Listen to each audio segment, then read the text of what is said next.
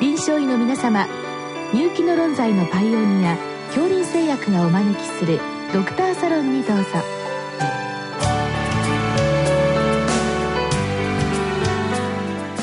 今日はお客様に自治医科大学腎臓内科講師増田隆弘さんをお招きしております。サロンドクターは青い会柏田中病院糖尿病センター長山内俊和さんです。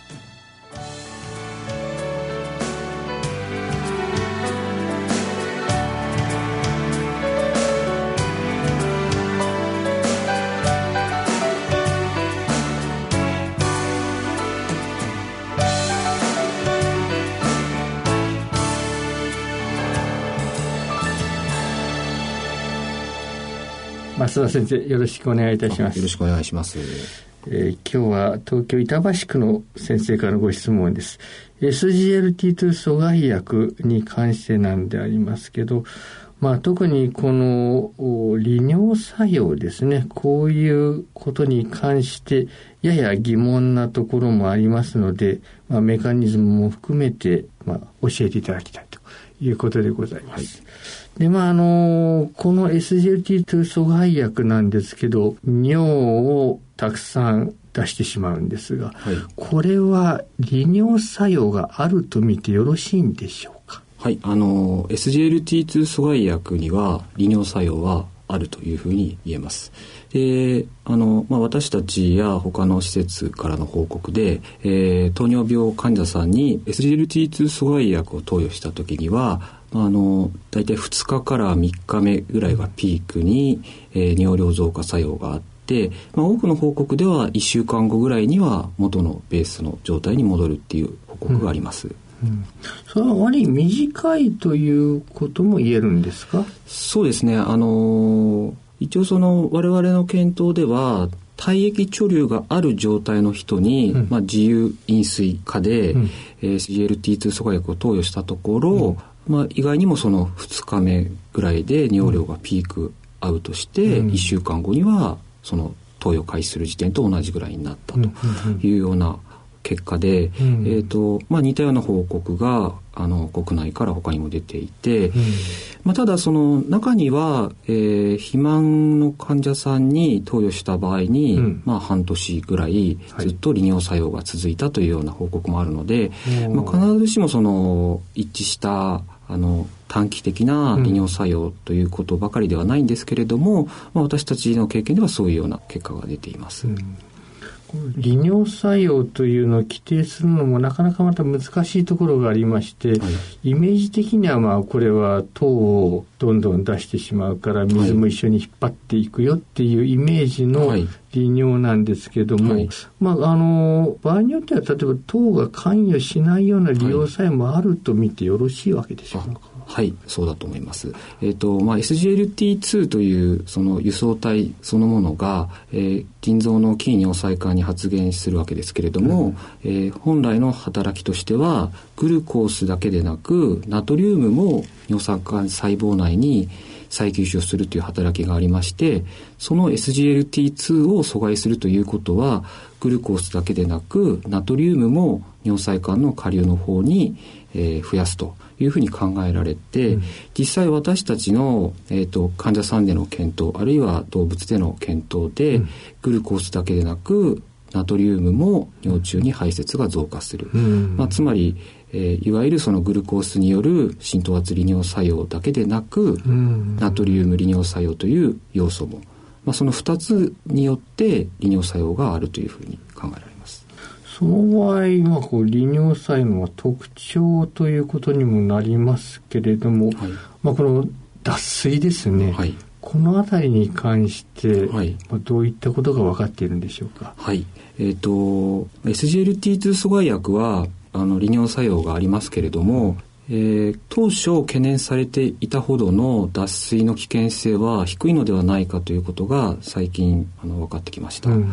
でどうしてその脱水が少ないかということなんですけれども、うん、まあ、私たちの糖尿病患者さんあるいは動物での検討結果では、えー、まず糖尿病の患者さんで体液貯留状態にある患者さんに SLT2 阻害薬を投与した時に先ほどもお話ししましたように短期的には利尿作用がありますけれども、うん、その後は自然に、えー、利尿作用が抑えられて、うん、で体液貯留状態は改善されでその後、えーまあ、1年間、えー、フォローした患者さんもまだ数は少ないんですけれども、うん、いましてそういった患者さんではその体液貯留が改善した状態のまま1年間維持できたというようなデータがあります。うん、で、えーと、海外からの最近の報告ではもともとその体液貯留がない患者さん糖尿病患者さんに SGLT2 阻害薬を投与したところ、はい、投与3日目には少しだけその体液量が減少したんだけれども、うん。もう1ヶ月後、3ヶ月後には、もともとのその体液、まあ、正常体液と言えると思うんですけれども、うん、そういった状態に戻って、半年間維持できたっていうような報告があります。で、あの、私たちがその動物での、えー、検討をした結果では、まあ、その普通の SD ラットといいまして、糖尿病ではない正常体液状態を維持できるラットに SLT 阻薬を投与したところ、まあ、尿量は増加したんですけれども、飲水量がそれに合わせて増加して尿細管の中での水の再吸収も増加して過度に尿量が増加するということが抑えられ結果的に体液量が維持されたというような結果も出ています。まあ、あのネズミの実験ということもありますんで、まあ、はい、人でどうかっていうのはともかくとして、はい、意外に尿尿量が増えてない可能性もあるということになりますか？そうですね。あのそこの部分に関しては先ほどもお話ししましたように糖尿病の患者さんでの報告でも、まあ、我々は短期的、うん、まあ、それをサポートする結果もありますけれども一方ではその長期間にわたって利尿作用が持続するっていう患者さんもいて、うん、まあ、その辺はちょっとあのどういった違いがあるかというのはわからないんですけれども、うん、えー、少なくとも、えー、体液貯留状態を正常というか適正な体液量に改善させた後はそのまま体液量がひたすら減少してしまうっていうことは少ない薬であるというような印象を持っています。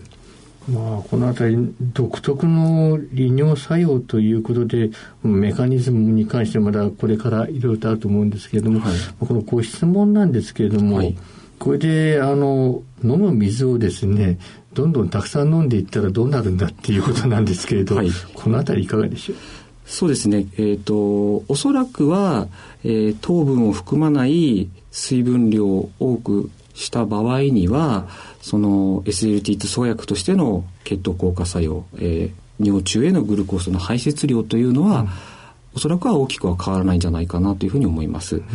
えー、その理由としまして、えーと、私が留学していたアメリカのカリフォルニア大学のバロン先生の研究室での実験結果で SGLT2 阻害薬を投与した時の尿中のグルコースの排泄量というのはえー、子宮体でろ過されたグルコースの量に比例する。で、子宮体でろ過されるグルコースの量というのは血糖によって規定される。ということですので、まあ、腎機能が同じ状態であれば、血糖が高くなれば単純に尿中にグルコースはたくさん排出されますが、血糖が変わらなければおそらく尿中へのグルコースの排泄量は増えないと思いますので、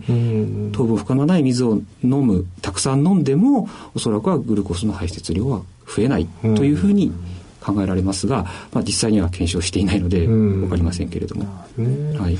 まあ、実際あの臨床現場で言いますと、はい、なんとなくこの薬剤っていうのは半年から1年かかってですね、はい、またなんかせっかく下がった血糖が少しリバウンド気味になってくるという、はい、まあ、指摘割に多いんですけれど、はい、こういったメカニズムにも多少は絡むものなんでしょうね。そうですね。まあ、その確かに大規模臨床試験でも長期的に血糖の一旦ヘモグロビン A が下がったものが、まあ、リバウンドでまた上がってしまうっていうことは報告されていて確かにその血糖コントロールという持続的な長期的な血糖コントロールという意味では少し難しい面もあるかなと思うんですけれども、まあ、その大規模臨床試験での結果は血糖がリバウンドしているにもかかわらず心保護効果や腎保護効果が維持されるというところで、うん、まあ、なんともその不思議なんですけれども、あの、あの、興味深いところで、まあ、私たちとしては、そこの部分にもしかしたら、その、利用作用と、それに合わせた適度な大気コントロールという部分が、もしかしたら関係しているんじゃないかというふうに考えています。なるほど。えー、ちょっと最後ですけれども、これはあの半減期という、まあ、血中のあの半減期薬剤によってですね SG の中でもいろんな種類ありますけど、はい、まあ、かなり幅があるように思うんですけど、はい、こういったものというのはどうなんでしょう？実際にこう使用する時にですね。そうですね。あのー一応今この国内での使われている SAT2 阻害薬の添付文書では基本的にその朝の1回投与ということになっていまして、うん、でそれでその24時間の血糖があのコントロールが維持できるのかという点につきましては、うん、えーと、国内からの検討で持続的な血糖モニタリングで、うん、えー、朝に飲んだ後朝食後昼食後夕食後でいずれにおいても食後高血糖が改善した、さらに夜間就寝中の血糖については100から150ぐらいで、それほど下がりすぎず、まあ、高すぎずというところで安定してたという報告ありますので、まあ、一応その添付文書にあるように1日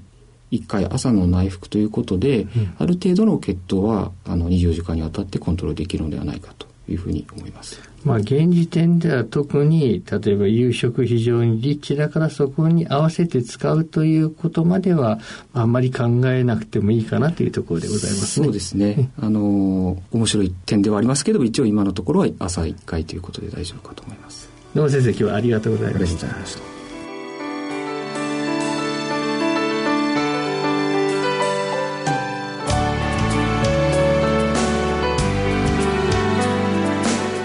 今日のお客様は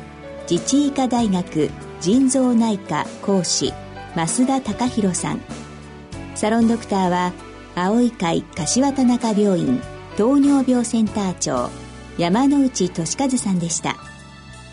それではこれで恐林製薬がお招きしましたドクターサロンを終わります。